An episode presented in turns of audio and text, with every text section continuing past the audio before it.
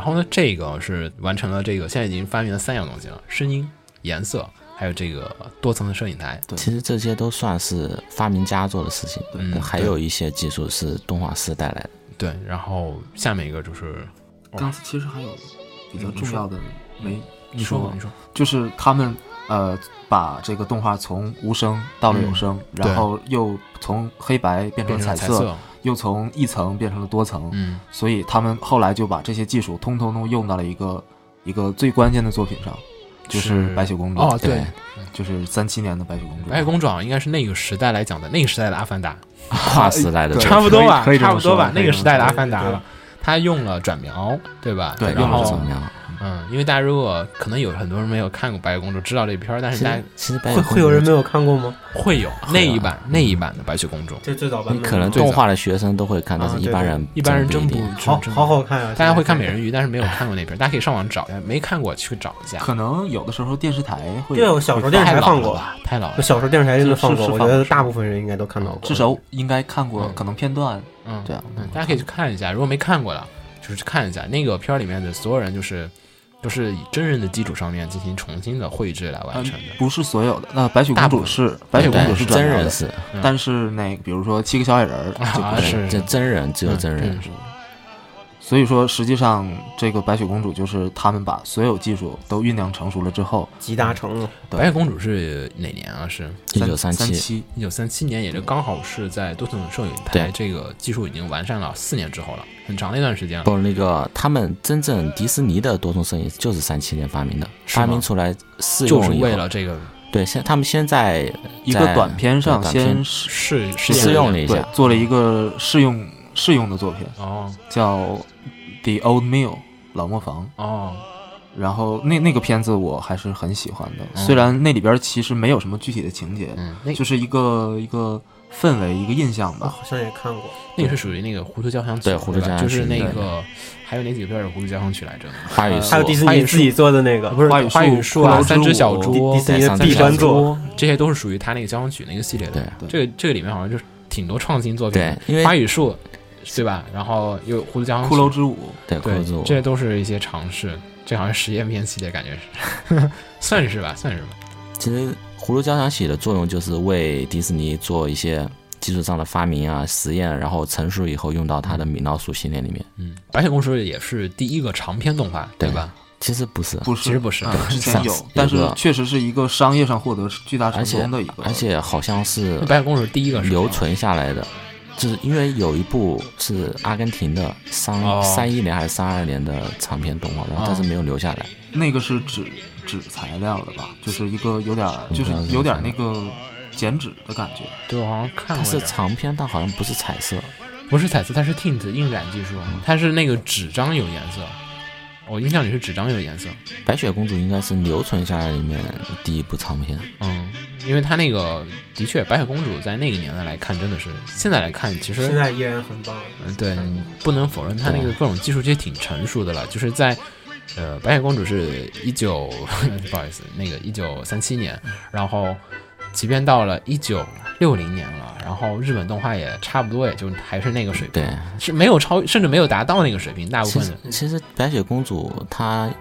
其实她主要是商业上的成功，让迪士尼真正能够嗯站起来了。嗯然后她虽然后来你想，后来迪士尼有好几部片子都是票房失败的，嗯如，果正常的公司 这样，其实就已经倒了。 但是她靠吃白雪公主的老本撑下来了。嗯，的确，他那个片儿的确就是，其实算一个总结吧，一个阶段性的总结，就是我们现在迪士尼已经有了地球上最好的动画技术，就是下面他这个就是他们现在是技术上已经达到一个顶了，但是他们艺术上的一些就原则上的东西应该说前面都是发明家的做法，然后这些应该是动画师的、啊就是总结的规律。一个是技术方面的，对一个是艺术方面的，对对吧？他们现在技术已经完善了，他们现在是完善他们的艺术方面去了，这个黄金十二法则也是对现在的动画影响非常大嘛。嗯呃，就去年的时候，还有一个一个小短片儿在网上传的很火，就是啊一对个、一个应该是意大利的一个用用动画三维师的对，用三维的手法，然后去呃，就用一些立方体嗯，呃的运动的表演去嗯展现这个黄金十二法则，哦嗯每一种都是什么样子。当时在网上影响力还挺大的。呃，有片名吗？呃，呃他哎就他就是叫叫黄这金个，四二八对啊，就是黄金时代是吗？行，等会儿我们在那个附录下面加。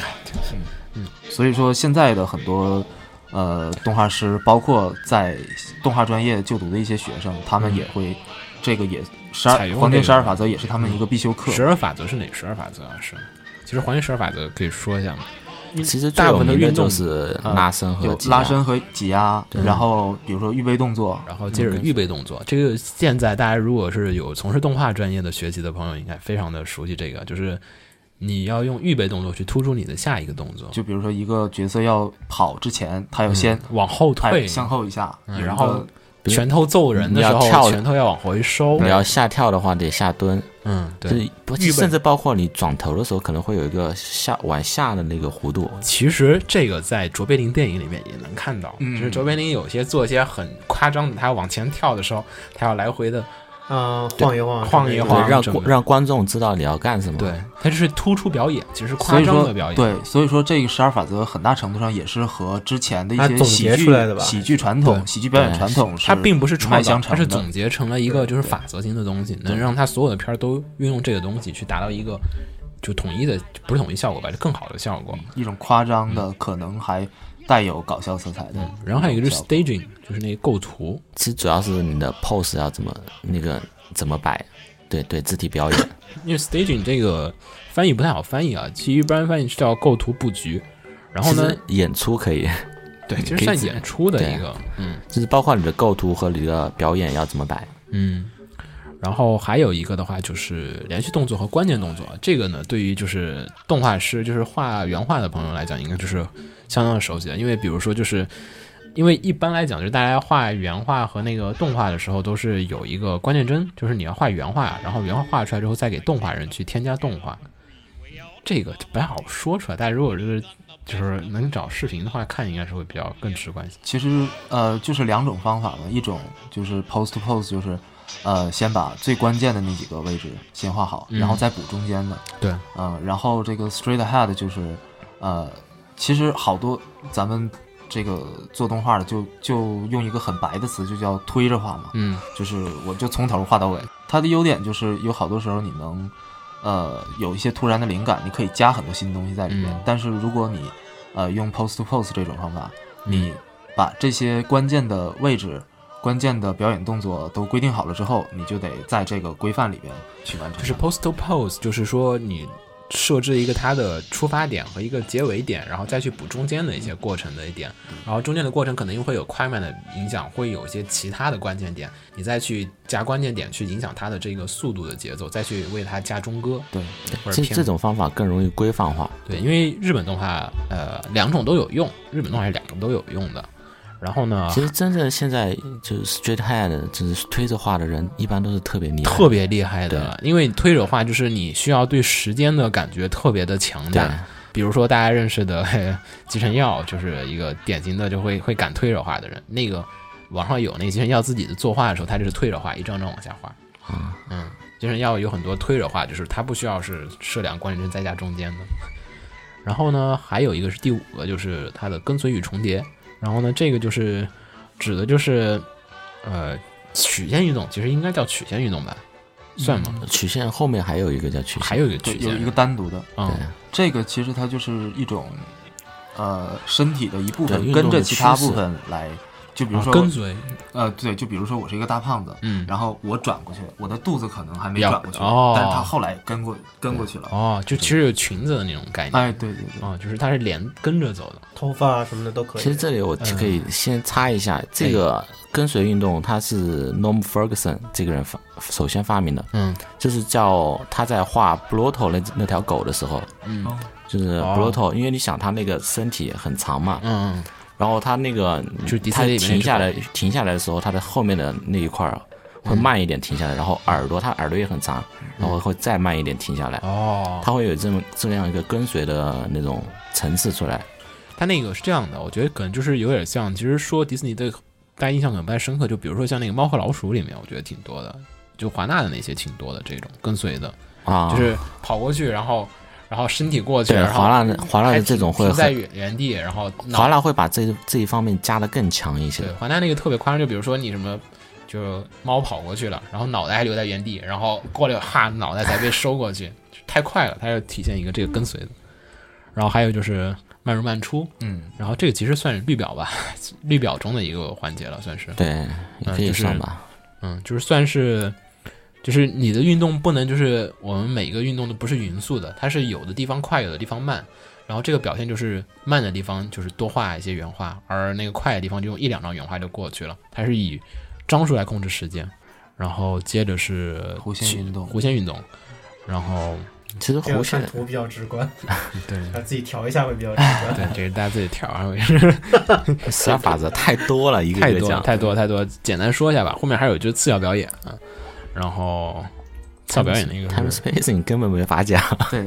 对最大的概念了，对最抽象的 概念。对对，但是那个非最重要的，我对嗯觉得是对我个人影响最深，就是这个时间与距离。其实对于这些其他动画规律都可以不要，就只要这一个对也可以动，画的一个根本性，就是最关键的地方不是在于其他，是在于时间。因为节奏因嗯为其实像有些片子，它会不注重拉伸肌啊，也嗯不注重跟随预备，它就只需要这个，对，时间是最重要的。对于动画而它言，只动画需就要是 timing 和 spacing。嗯，然后还有就是夸张化，这个戏剧表演的一个，这表演的一个部分了。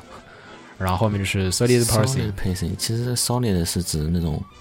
就是比较坚实的那种，画的好的，就是立就是立体感强的那种东西。它符合透视，符合这个呃美术的基本规范。嗯，然后后面还有就是 appeal，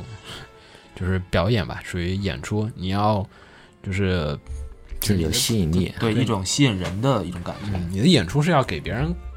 其实告诉他一个其什实么这个概念也很抽象，对，都偏挺抽象的其实。但是如果说你自己进入就是做动画的时候，你就会有体会，就是你会想到这些东西，你会知道啊是这样的，嗯，也算一个指明。其其实这个东西比较专业性了，如果你不是不是做动画的话，可能真的的确是听起来有些困难，因为都是属于到了一些就是制作方面的一些原则问题。迪士尼它这个就是技术上就是发明的，就主要是最大的几个推动点，就主要就是颜色，然后还有一个在于他们的声音，然后多层摄影，啊东动摄影，然后这些都是在他们那个就是白雪公主里面体现出来的。然后还有就是他们后来一直沿用的，就是成为迪士尼品质、迪士尼风格这样的一个为中心的，就是迪士尼的十二法则。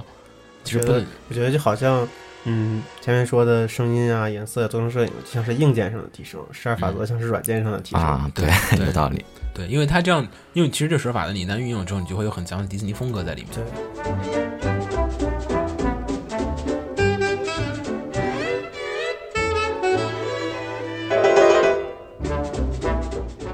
这十二法则其实最早是在弗兰克和欧利的那本《生命的幻象》里提到的，嗯，但是这个嗯其实不是他们本人就是发明的，就是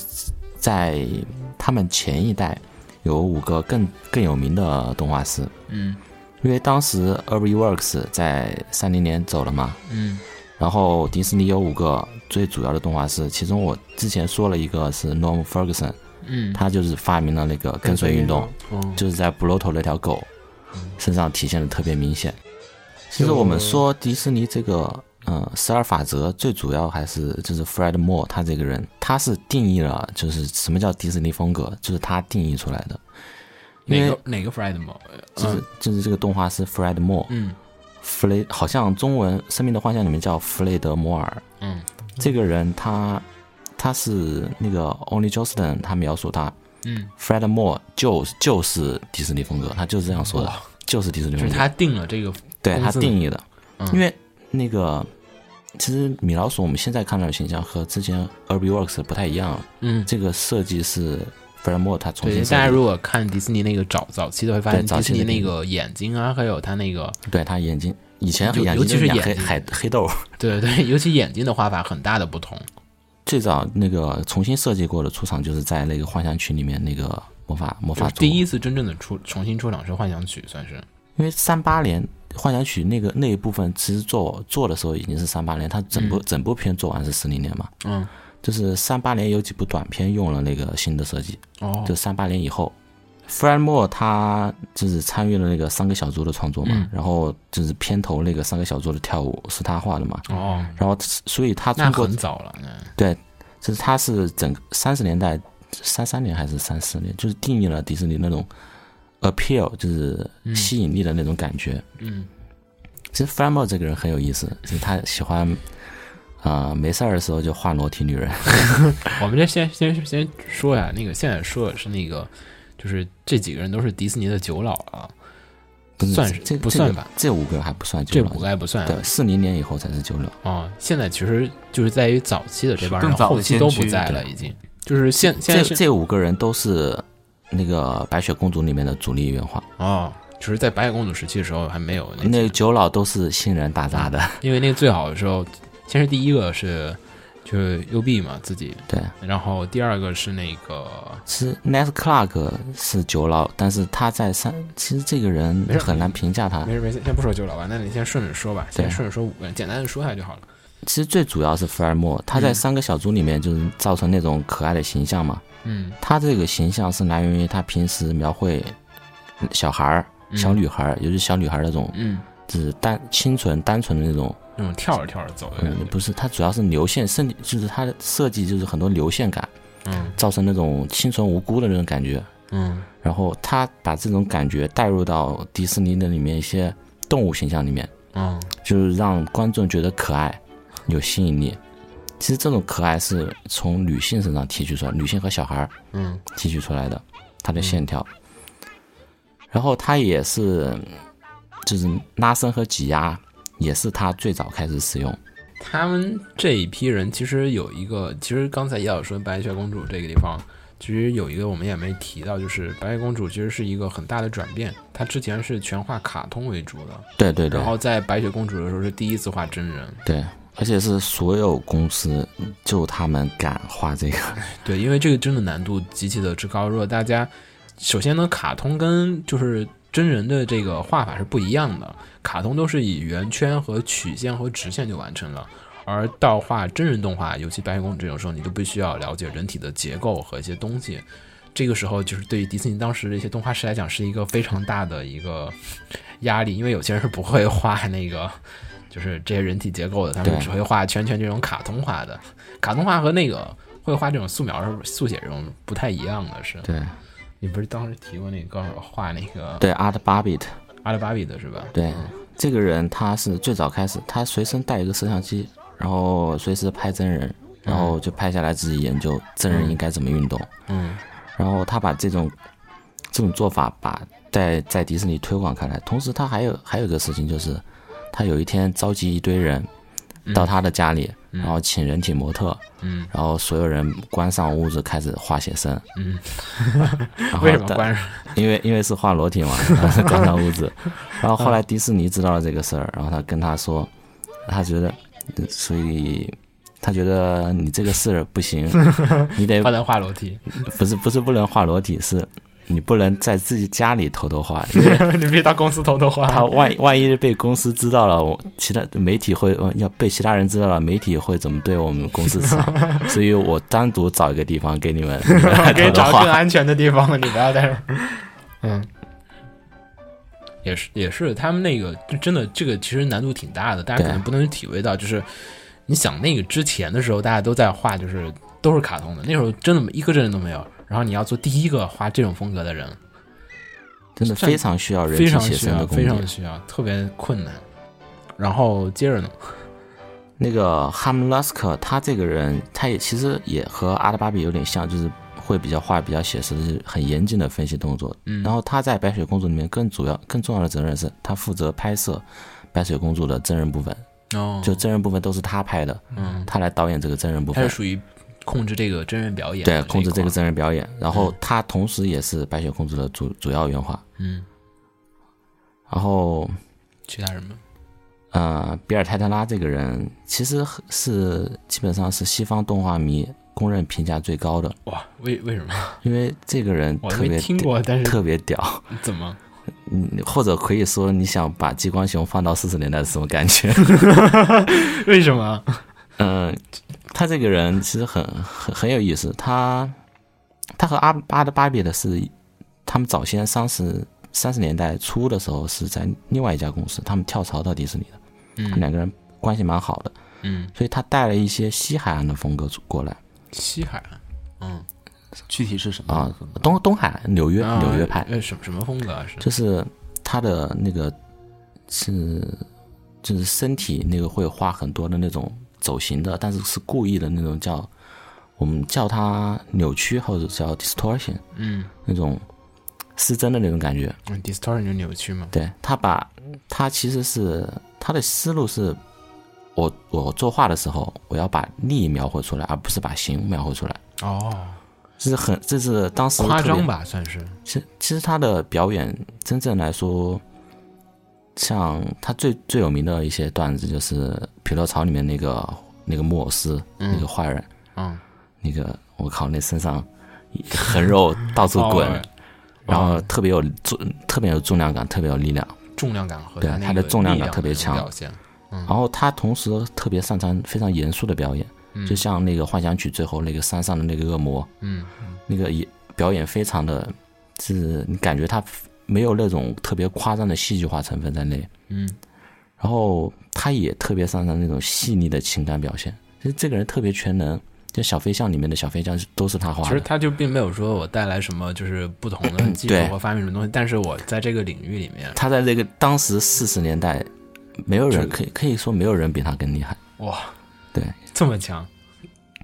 因为其实如果你是迪士尼粉丝粉丝的话，基本上基本上都会觉得这个人是最屌的，可以回头找个卖的来出来，可能会有，就是可能就是不过可能会后后面有些人会觉得 Mid Core 更厉害，啊，或者就是当时那个时期嗯，应该不会有。行，那么差不多这么几个人其实是迪士尼的三十到四十年代，就对是他们比较，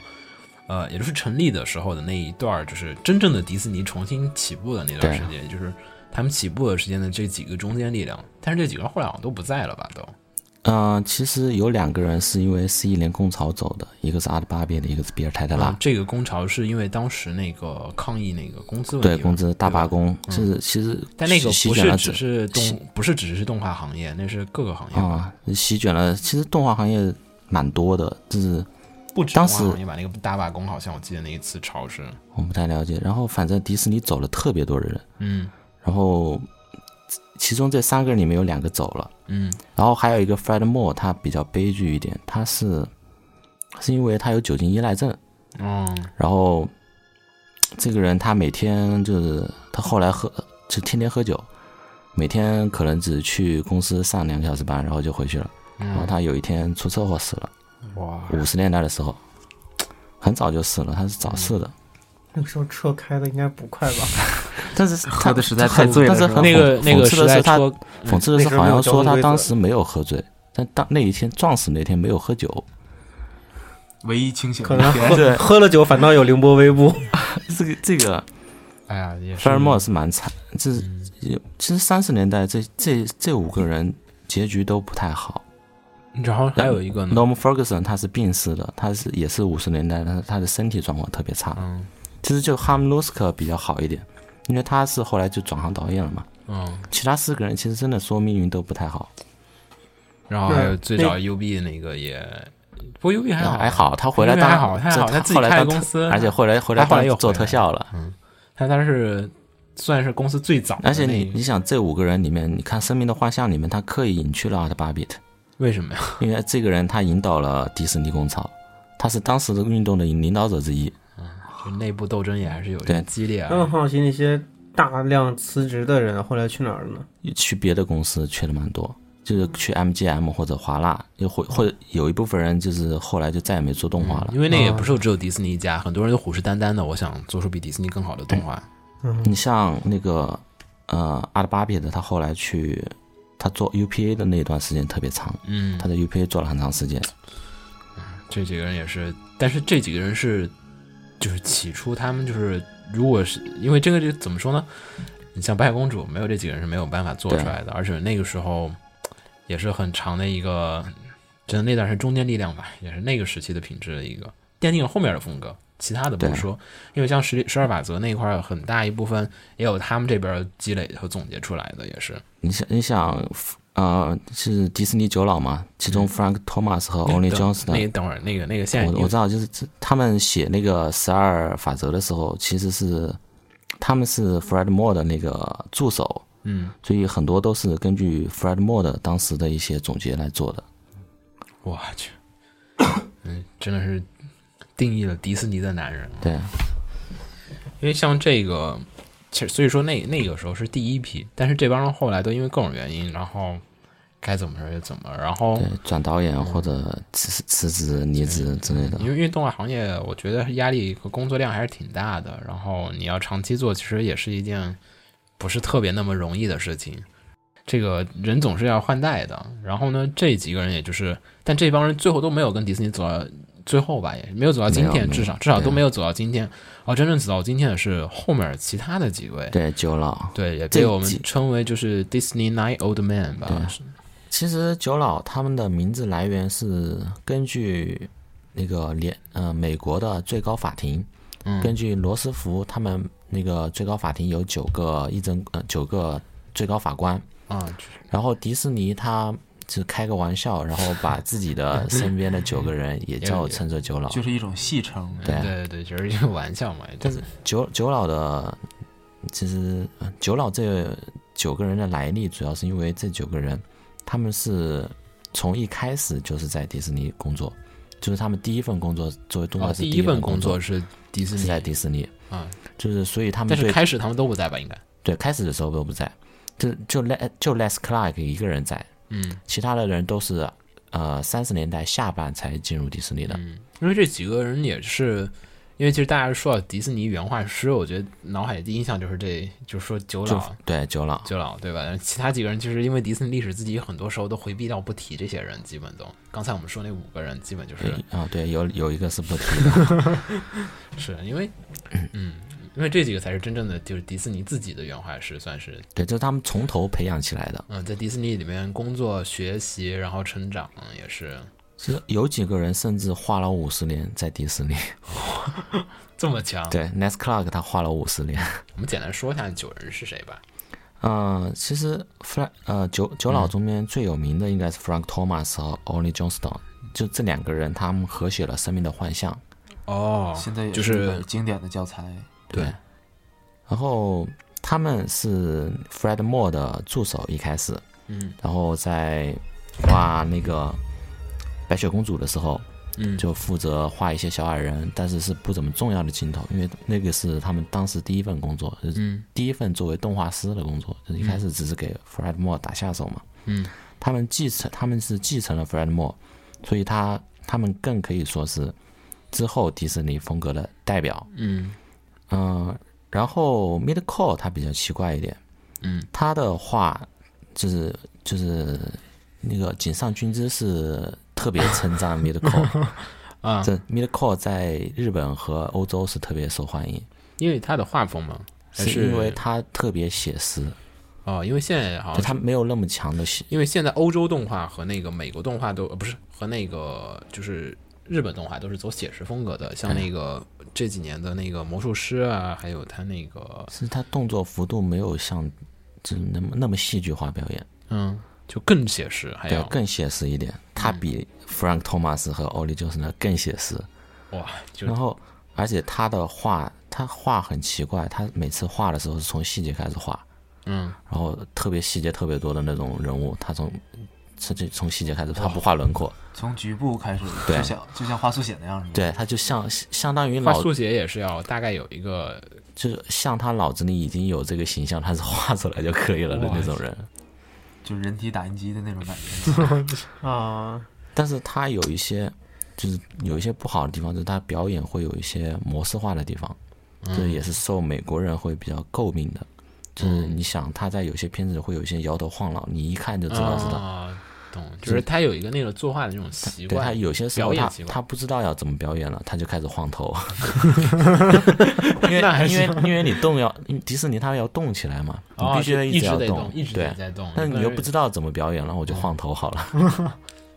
也是，对，其实有些他有些被人诟病的地方，但是他对欧洲影响特别大，像像那个魔术师的嗯片子，嗯其实就是受幺零幺中狗的影响。嗯，然后那个片子里面两个男女主角都是 m i d c o r 嗯主要负责表演。那是欧负责洲作画那个魔术师是那个欧洲这几年比较，就是我觉得就是质量最上乘的几部片儿之一，其实英国和法国，英国、法国一起对做的，好，像受是他受他们嗯受这个人的影响会大一些。美国本土倒是更推崇 Frank Thomas 这种，嗯，嗯，其实这这两位三位吧，对，三位嗯，这三位其实也是属于最典型的最典型的就是迪士尼风格的这一派人，也是属于他们的那个表演啊和那个，尤其是我觉得其实这几个人都是主要突出在于一个是在他的那个刚才你说那个怎么念啊那个 Meat Core，啊 m i d Core，啊那 m i d Core 它就是以就是一个是造型方面的写实造型的，对，嗯，然后因为后期的迪士尼动画就是就是前面我们说的那五个人的时期过去之后，从白雪公主之后，就是迪士尼开始大量的尝试做这种写对实风格的，特别写实的那对种，，然后在白雪公主的时候，很多都是转描和一个这种，对，就是还是就从是从那个《爱丽丝梦游仙境》一直到《幺零幺忠狗》，嗯然，后之后的就又又没有再转描过了。对，因为那一段时期就是转描都特别严重，转描的东西你会感觉太真实了，但是然后其实他们转用转描的画法和我们理解的转描不太一样，嗯他们是每一张先打印出来，然后嗯那个镜头打印出来，你你在现在纸上画一遍，但是最你画的这一遍，它可能不会进入不到会用荧幕，嗯你把它放在一边，然后开始自己再画一遍。嗯就是只是做一个参考。对，做一个测，你你你会先描一遍，但是这描一遍的具体要怎么用，那是看你自己的情况。就嗯可能有的原画它直接就用了，有的原画它，我觉得我改一下，或者或者我干哦脆丢一边去。我我觉得我已经我已经知道怎么画这个东西了，我就自己拼一下再画一遍。嗯，跟我们说还是对不太一样，还是对，就它不像是那种直接描，嗯还是有改动，所以它跟那个后来后来像那个八十年代美国有一些像《魔戒》动画片，嗯，那个就是特别严重的转描，你看起来它啊就是纯转的，是是很多不少这种片儿但的。纯转的你根本看不出来任何动画 的味道。那个最新的那个《岩野俊二》那片儿不也是转描对的对吗对，岩井俊二也是转嗯描，然后你就像这几个人，其实他们最大的贡献还是在于，嗯、都是往写实方面走了，已经说明了这段时期的九老其实在这个时期已经迪士尼不再是纯卡通风格的了，他卡通风格对啊也还有，但是他已经开始大量的尝试写实这一块儿，像 Walt Kimball 他就刚好相反，他是嗯特别擅长卡通的，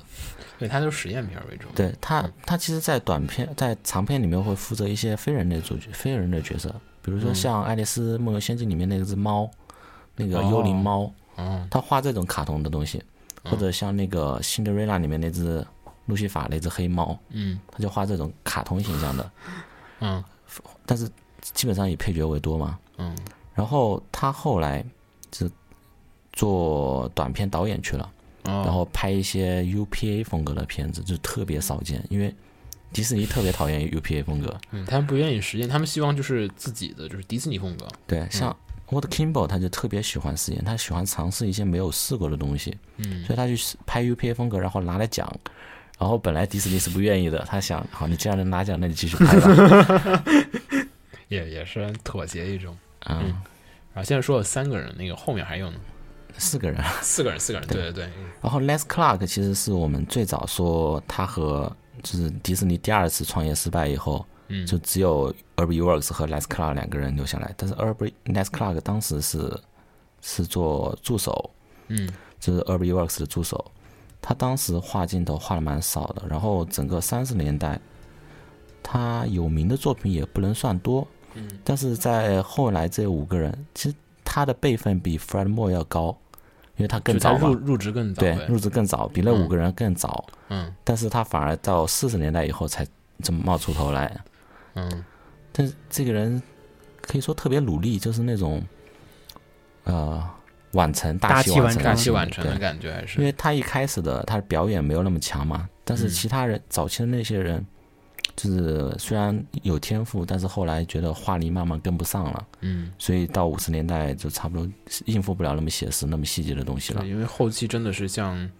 大家后来说泰山啊什么这些片儿，都是那个人物都还没有到那么久，就是没到那么，就是就辛就辛德瑞拉、啊现灰在这姑娘两那啊个灰姑娘那个级别，对那种就是相对于写实了，然后他早期的就已经应付不了了嘛。嗯但是 Nes Clark 的话，他可以就是在那个时间段，他能够能够还能够跟得上这个潮流，所以已经算非常不容易。而且他毕竟是那么早的人嘛，嗯他其实是呃第二大的，还有一个更大的，还有更大呀，嗯那个，但是这几位好像都没有前面那呃对四没有位前面这四位有名。嗯其实 Mark Davis 算是非常有名，但是他他是因为设计迪士尼公 园，啊对 跑去做公园了，原话是这个人特别奇怪，他特别全能，嗯他做过故事版，嗯就画过分镜，嗯做过脚本，然后经常画人设，然后也也会画原画，嗯，然后他最大的兴趣是做做纯美术作品，就是画家吗？对，他是画画传家统概，美术的，画对对，概念嘛，油画呀、水粉啊、概水念彩插啊画对，甚至抽象的那种印象印象派的画。因为我现在那个大家看的，就是现在做动画很多都要画那个概念艺术设定，嗯，他那个不算概念不设算计是吗他就是纯就抽象的纯那美种术嗯毕毕加索那种架感上觉绘画的，对啊，这这个人是特别奇怪，他是纯是所有人里面，其实就甚甚至包括做嗯其其他做美术的这这这个人是迪士尼整个美术最有最厉害的一个人。我去这不是这个美术不是指背景美术，就是纯美术，啊，就是 fine art。就是功术美术功功底，底嘛，对，嗯，这个人美术功力比较强。没他最有有名的动画的片段就是《幺零幺中国》里面的 Cruella 了嘛，那个、嗯那个反派哦反派女性。但是他这之后，因为他想他有一个企划，因为嗯流产了，所以他生气了，我靠，我不拍了，我不想做动画师了，然后然后去做去建筑设计了，对，做迪士尼那种迪士尼那个迪士尼公园里面一些设设计工作。嗯， 也这转业有点奇怪 呀，这对个，他是转业最早的，嗯就很多当时很多人都还在画嘛，他就、他就已经不画了。嗯搞房地产去了。然后像 Eric Larson 的话，他一开始是 Hamnosk 的助手，呃然汉后罗斯可是那个就是拍真人的那个白雪公主，他他负责哦拍哦，真就人拍的拍那个。真白雪公主对那个，嗯 Eric Larson 其实也很难说他有什么特别厉害的地方，但是他最大的贡献是，就是他退休了以后在迪士尼做培训，就是后来所有人都是他教出来的，哦，就就是所有人的老师。对，其实这种我觉得就是更需要吧，对于公对司而言，就是他能把就是之前的人的就是手法经验给传承下去对。对对，因为你只有一个原画师是没有用的，动画是一堆人的，而你要换 代，然后 John John Lonsberry 也比较奇怪，怎么他呢？就是他一方面可以画比较卡通的那种，嗯然后另一方面他也能画像 m i l c o 那种，就是比较写实偏写实一些的东西，但是他两方面都比较平庸一些，嗯他能力比较均衡啊，但是听说人为人特别谦逊，特别腼腆。嗯然后最后一个 Uli r a z e r m a n 嗯他是九老里面很早转导演了，嗯他是唯最早能够一个人就是负责长片的导演。嗯，他有嗯，负责过哪些长片？一个人像负责长片，怎么就个负就责就？就自己导演长，就一个人导演名字里面只挂一个人，只挂他名字。哦，迪森大部分片都好几个人。对，嗯，就是他一个人挂导演。哦，然后就是六十年代那些片子，嗯像那个《幺零幺中狗》是他导的，应该。哦，但是，啊对，然后一直到七十年代初，就是七十年代初啊，对，那也不是很长一段时间啊，其实。应该五十年代末到七十年代初，就有那么十几年的时间。嗯，也不算一个。他作为导演时间，其实他这个人很，其实很多人对他评价有也不满。啊，他对他作为原画最大的贡献是动作戏画的特别好，打斗嘛，这没不有是呃迪士尼的动作戏不能算打斗，就是追追逐逐，追对逐的，追逐的但是迪士尼我印象里还是有啊，像那像个新引导那种对，那个不是新引导，像那个彼得潘里面有剑斗啊，彼得潘，嗯彼得潘，斗彼得潘剑，对对对，斗那个剑那个就是他画的，啊，里面斗对，剑那是那他印象画很深刻，就是那个他跟那个独角的那个还有还有那种打斗是那个那个《幻想曲两千》里面的恐龙呃，阿拉丁也有啊，那个是很老了，那太太老太了太太太新新了了，太新新了太不新是了阿丁跟太他新没了关系。嗯，幻想曲里面有恐龙那个就是霸王龙咬那个哦剑齿龙那个那一段，就这种攻击性的画面稍对微存在一对些。他的画的那种特别有冲击感的东西，嗯特别有魄力。然后那个匹嗯匹诺曹里面那个金鱼嗯，那一段也是他画。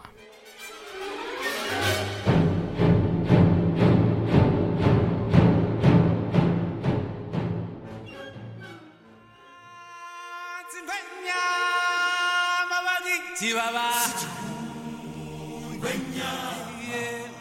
因为但是其实九老都已经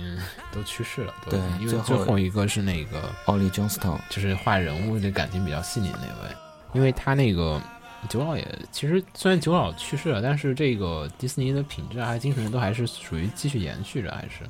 因为像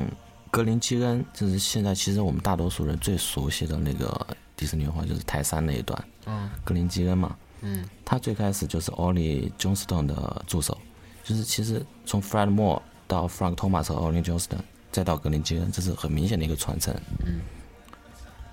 然后格林基恩，嗯，他是真正就是可以说，就代表九十年代继承了之前的精九老的精神的那那一位。嗯，所以其实他们这个虽然九老就是，其实他们更大的目的，你像刚才你提到那个，就给那个后面上课那个是 Eric Larson，、嗯 Eric Larson，然后像他们其他几位都是，就是然后你再像泰山这几位都是因为受到这些人的影响。其对实九老其实他们可能本人就没有做特别特别多的片儿，但是他们影响的就他们自己的个人的就是魅力啊，还有他们的这作画风格啊，影响到了他们很多的这个公司里的一些其他人。对，对，就其实是属于一个榜样吧。这九人可能算是九老，其实并不是说是他们有多大的贡献，就是是他要给这些后面的迪士尼的人留下一个榜样和一个这个参考。其实确实很多人是因为追随他们去那个迪士尼公司，就像很多呃很多动画师本身也是做画迷，嗯，是然。后为了追随，觉得这个人太厉害，然后就去跟他。说，但是其实九老结束之后，黄金迪士尼的黄金时期，其实我们这么说吧，应该是三十年，三零到将近六零年，对六吧？零年末，六零年六十末年代末，然后六十年代末的时候就，其实反而就没有像以前那么辉煌啊了，因为有一段时间就是你到瓶颈了，你发展这个技术其实最主要是 TV 电视的那个电视的冲那击，个冲冲击，因为电视当时也是对那个好多，然后跟那个什么。电因为电视当时对电影也是很大的一个冲击，然后电动画最早的形式也其实属于电影中的一种，其实就像手冢的电视动画也冲击到了东映一样，也东映当时也是做那个各种电影动画，各种电影那长个时片嘛候，呃，是这问一个，那个华纳那个时候是华纳先还电在，视华华纳呀，电视动画吧？它好像他们也在做电影，就是 Looney Tunes 那兔八哥那类电型视。动画是谁先做的呢？美国电视那个动画最早是 HB，叫哈娜巴拉拉，听都没听过，就是做就是猫和老鼠对的那个猫和老鼠那不个是华创始纳人的吗？他他脱离了华呃脱离了 M 猫和老鼠是 MGM 米高梅的，哦，对对对，米高梅的。他们脱离了猫猫和老鼠以后出来做的，哦脱了米高梅，然后做摩登原始人，哦哦，那个我还看过，嗯，那那个的确很有影响力。哦，就是特别就是基本上不动。在那个时代之后过去，迪士尼消沉了挺长一段时间的，然后一直在到我印象里都是，虽然他们后面还是往上基本保持每年一部的这个产出量，基本还是一年一部，但是后面印象其实都逐渐的就是对，七十年代到八十初那一会儿，就是存在感，我觉得存在挺感稀薄的对。然后尤其到后期，那个也不算后期吧，也算就近几年两千年之后，Pixar 和那个 DreamWorks 梦工厂其两边实迪迪士尼崛起可以说是八十年代末那一会儿，呃就是是小美人鱼开始。我们小时候那一会儿，对，我我们小时候那一会儿就是迪士尼崛起那段时间，嗯对然后像什么，呃，就泰山啊，我们刚才说对的小美人鱼、泰小莎、美人鱼阿拉丁泰，山、阿拉丁，对，然后还有啊， 《风中奇风缘中奇》，缘》、《花木兰》，对，就是那一段时期是他们的就是一个，就后来起了一段时就是间二，二 D 动画的嗯最那个后的一段辉煌，对于对美国人而言可能是，然后一直到两千年之后，Pixar 和这个就是梦工梦工厂厂，然后 DreamWorks 他们两边的这个势力强大起来之后，这个手绘动画又再一次在美国地区就是就是不是美国吧，不仅是美国，欧洲部分他们都是不再像以前有这么强大的一个冲击力了，也是。他们作品不再像以前要是我一放电影院，就很多人会去追捧着，因为大家都是追捧着更新的这个画面效果和这种感觉去的。然后三 D 的时候，其实迪士尼也是非常的这个前进的也很困难，步履维艰。他们也有的是有一派人是说是不要改变，我们就是要做平面动画，我不会承认三维的这一批的，其实格林基恩这一派是能够就是能够接受能三够维，接受三维的对是吧？嗯因为他后来参与了那个长发公主嘛，嗯，对对对，然后他是其实不知道他那个职位应该怎么称呼，他会画先把一些镜头先画成二 D 原画，嗯，然后当时长发公主会画很多二 D 原画，然后再转成三 D 嘛，对对对，就做给三 D 动画师做模做摆 pose 做参考，嗯，因为那个迪士尼的三维动画很一大特点就是他们是先画一次先那个画二二维 D 的原画，手绘一次原画，然后三维的动画师再根据他们手绘出来的这个原画再去调他们的摆他们的 pose，对，就是去参考二维时间给出来的这个时间和这个动作节奏和运动的幅度的概念，就是他们保留他们手绘动画留下来的这些精髓的东西。因为动画师而言，你要调一个调培训出来一个这样的厉害的动画师是一个很困难的事情。其实就是九老中 Frank Thomas 和 Oli Johnston 他们对上帝也不排斥，因为他们后来在《飞屋环游记》里面配过音。配音对，就是呃，好像就是 Oli Johnston，因为 Roy Johnston 他去世之前在那边对配过最后音。音，嗯。也但是其实迪士尼也有那种，其实如果我想 Mid Core 如果我还活着的话，他估计会非常反感三 D，因为有因有为些他的画他的必须是非常依赖画的，他不是依赖特别表依赖表演。嗯，的确，的确，这个的确是挺困难的。但是三 D 是现在的一个大趋势，因为像前几年迪士尼把 Pixar 收购了，然后也是完成了这个历史上最大的一个动画公司的收购和合并工作吧，算是。然后迪士尼也是真正的正视起他们的三维的部分，像呃前年吧，对吧，《冰雪奇缘》啊，嗯，非常非常非常的火，已经席卷全球的这样的一个趋势，以他们的传统的这种歌舞的表现形式，因为像 Pixar 和那个梦工厂，他们都不会很愿意在自己的片儿里面加入很多的歌舞元素。歌舞元素是迪士尼最擅长的一个东西。大家看迪士尼片儿一大特点就是，说着说着大家要唱会儿歌，跳会儿舞，有点像宝莱坞好我像。正想说印度电影， 对，就有点那种风格，其实是，但他们这个会自然的多。然后像那个《冰雪奇缘》里面就是这样的一个，也是让大家感觉到啊，迪士尼回来了，就你依旧能感觉到它的品质和不同的地方。然后在《冰雪奇缘》期间，他们之前就有那个之前刚才提到的那个长发公主，长发公主是在他们收购 Pixar 之前做的一个片儿，质量也是我觉个人觉得就是很多点，他们甚至比《冰雪奇缘》做的还要再好一些。然后呢，再像是今年的年初上国内上映的这个《超能陆战队》，对，嗯，也是他们又做出大了牌更话大题的大作，对更大的改变，然后跟那个 Marvel 合作一起的这个作品是和跟 Marvel 一起做的，不是他们自己单独的嘛。嗯然后跟 Marvel 一起在原创了很多的英雄在里面，总感觉觉这个片子更像皮克斯。嗯，但因为是是其实有很多东西都混在里面了，参与在里面，而且里面还加入很多日本元素在里面。因为其实也是真的是对于任何一个公司而言，他们都是，尤其对于动画公司而言，更是需要不断的革新、革新、革新、进步、进步。然后他们在这个也是不断的前进着、进步着，我觉得是，嗯。其实说到这样，基本就是迪士尼的整个历史和他们一些贡献也基本概括出来了。因为迪士尼整个历史的前进，基本就是代表着世界动画的一个非常大的技术上和一些制作上的一些发展和一些改变的演变的过程。然后像是，因为大家基本很多人都像是看，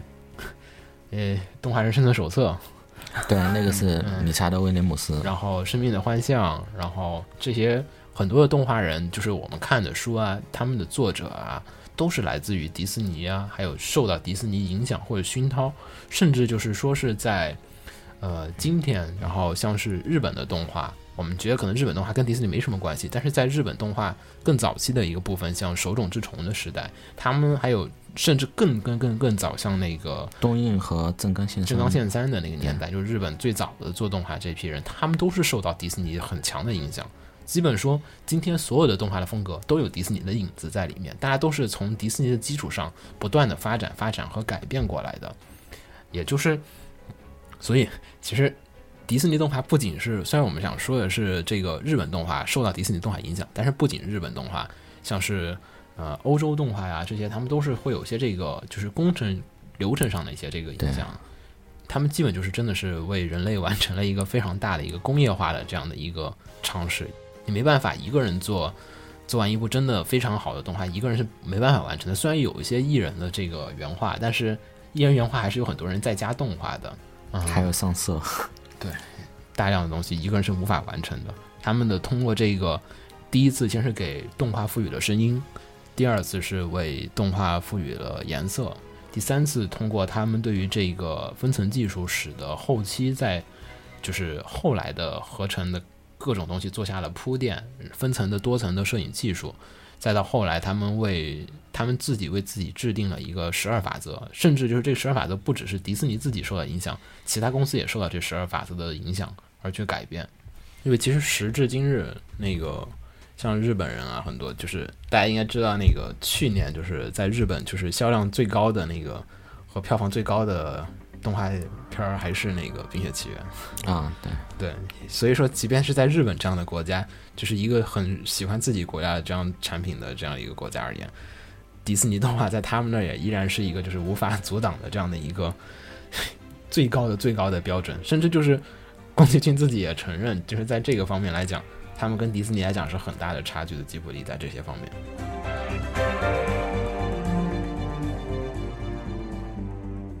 你们下一期是什么呀？就是你可以有一个想日本，就就连到日本那边去，差不多了吧？你觉得？应该差不多。中间因为挂欧洲是属于另外一个副本，我觉得都不是这个。欧洲副本没法下的，欧洲欧洲副本有点难聊，我靠，我我真有点不太熟。你你熟来着吗？就算就算熟，你也只是看零散的片子，你没办法把它连起来对，就讲，至少很难。欧洲动画史简直是一个你，没法连起来讲。 我都不知道是什 么，你看的片子再多也连不起来。连不起来。我就知道它几个比较有名的片儿，大部分都感觉短片比较多吧。没有没有没有，没有它有长片儿。他说你一个国家一个国家聊，倒是能聊。它有很多对，因为它比较散。欧洲有很多动画电影，真不少。哦我知然道，后我是看都过一些。而且你像那个每年那个奥斯卡那个动画提名里面都有一些欧洲片儿，只是很奇怪而已。对，它没有迪士尼那种今成天有体海系的海东之西。海之歌嘛，嗯哦，《海之歌》一定要去看，我还海之没歌看，超好看，，没看，超好好看看。上了。国内准备上，所以我准备去电影准备院上看。吗？对，我只知道有蓝光，我下蓝光看了。那个我们 我下了还没我们公司有人看了，说超好看，然后我们所有人，我们剩下的人准备一定要憋到电影院上。是吗？对，就是之前做那个什么凯尔金，凯尔金凯尔，但是凯尔金的那我种，对，并没有特别。我不喜欢凯尔金的故事，我是觉对得对凯尔金的那个叙事手法和他那个嗯节奏有些不太好。因为我也没我还没有看《海之歌》，我不知道，但是所有人都跟我说超好看。嗯，那可以看一下，那可以看一下。 Between the time, between the bed. 因为其实说吧，说到迪士尼啊，迪士尼我们其实也是为这个日本动画的这个专题做一个铺垫，因为我觉得单独的聊日本动画是不太好，真真不太好，因为大家就是你像我们单独聊公司，那没有知道这个公司都是受到其他公司的影响，一个一个的过来的，顺着时间线，日本动画是受到了这个美国这边儿应该说世界动画都有一些影响，然后呢。日本动画，但是它后来因为一些个人的和特殊的原因，所以呢，国家的一些原因，嗯，它还二战其实后还有一些是因为误区，因为误区导致了，怎么误区啊？比如说他们使用的教材是 President Blair 的，嗯哦，这个人他虽然三十年代是在迪士尼的，嗯但是他写这个教材的时候，他的风格已经偏华纳一些了。啊他后来他是在工潮的时候走了，所以他的风他写的其实是，就是他这本教材其实写的是三十年代下半那会儿迪士尼哦，还没有到就是九老时期的迪士尼。日本动画其实跟就跟这个迪士尼有千丝万缕的关系，但是他们又因为后面更多是他自己衍生出来的。对对，因为它的时代不同，还有它那个当时所创造的题材的不同，还有他们社会的有些和这个文美国化文化的各不对方面啊，同，文化，所以才造成了今天的这个比如说像迪士尼是觉得动作戏是没有表演重要，他就觉得动作戏是第二档的。嗯，但是我们现在其实看作画，嗯，很多人会觉得动动作戏更难画一些。对我我也个人觉得动日漫日本会有很多人特别忠于动作戏，嗯，但是其实吧，个人来说啊，我觉得就是感情戏其实那更难刻画，文戏比这个动起来，动起来只要人一动，你就打斗，你感觉就出来了。整好体表来现，说，日本会更看，就比美国人会更看重动作戏，嗯也会更看重特效作画一些。但是其实说实话，最难画是真的是感感情情对，啊感情那这个个做毕设的时候有感觉到，嗯就是没有什么动作，就是靠一点细微表的情变化来表现对情绪的时候就特别难。嗯，你想表现出他。不高兴、郁闷这种表情是最难画的，就是对对，因为你你要不高兴，你哭很好画，但是你要他郁闷，那一点点的细微的变化很难去控制它。这个是欧力最擅长的。对，因为这个的确是，然后日本动画也在这方面有些调整和改变和不同，嗯，所以呢，估下期我们也会，当然这个这个肯定不是下周啊，可能过一段时间，然后我们会就是围绕着这个从日本动画的最开始，也就是应该不会从正冈先生开始吧？其实，其实可以从东映的长片开始，对，我们应该东映会从白蛇传》吧？嗯啊，不是《白蛇传》之后那个什么，嗯哎白蛇传》是国内的吧？呃，白蛇传是日本的，啊啊，是吧对对对白蛇传是日本嗯的嗯对对吧对？可以从《白蛇传》开始。对，那个是白蛇传，那个国内做是大闹天宫，啊，对对对，嗯国内是大闹天宫，先是大闹天宫，才是对其他的。呃，是不是是铁扇公主，啊铁扇公主铁扇公主，铁扇公主不好意思，对不好意思，说错了，铁扇公主。是受《铁扇公主》影响，然后也受迪士尼影响，然后就变成了这个。对，嗯，也是真的是一步步过来。这个这个下期那个我们就会以日本动画的这个开始，然后一直在过渡到一个可能到不了现代动画，我估计那个讲起来其实看我们的进能度，讲哪讲九十年代吗？呃，可能能讲到就是零零七九之后高达的那一段时间之后的那个，到第三次动画革命，也就是 EVA 出来的九五年，那就九十年代的巅峰了。嗯。差不多应该九九五九九十年代之前的这一部分那的一能个讲时的期东可西能还挺多的。嗯，看吧。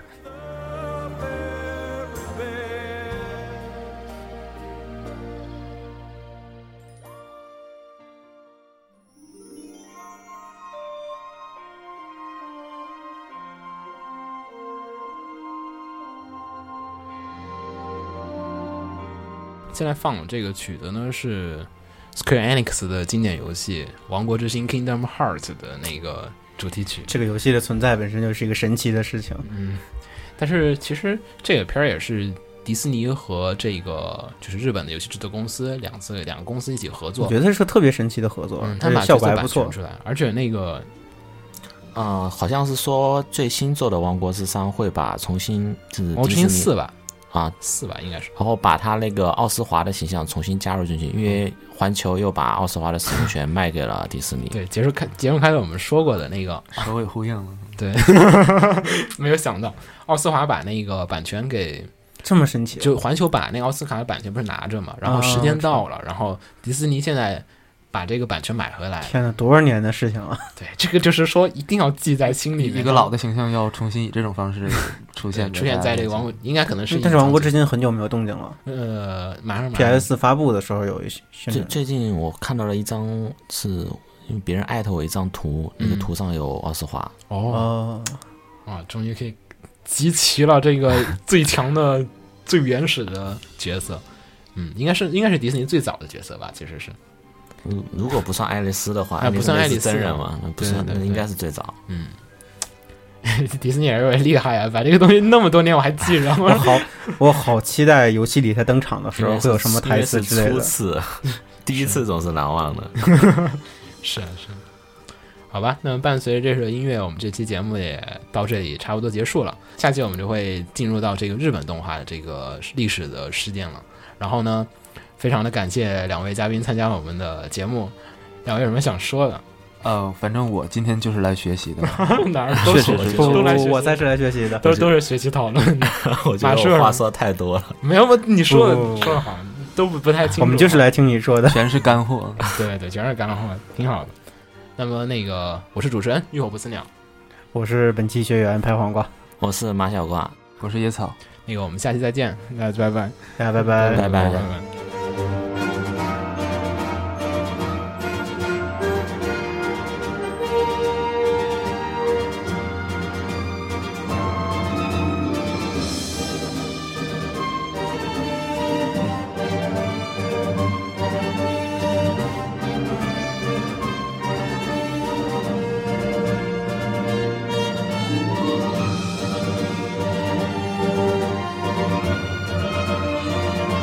「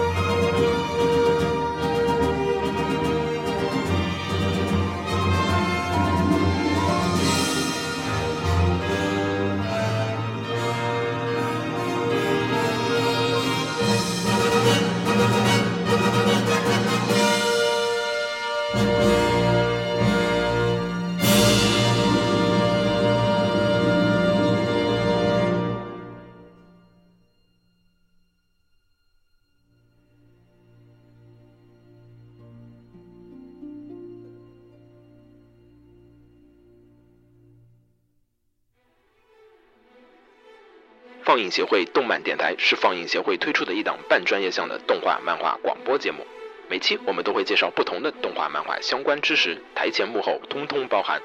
当然，我们的内容也不仅限于动画漫画，还包含了轻小说和 A l K 之类的二次元相关话题。欢迎大家发送你想要收听的话题和更多的讨论到我们的官方微博或我们的官方微信。我们的官方微博和官方微信是放映协会，邪是邪恶的邪哦。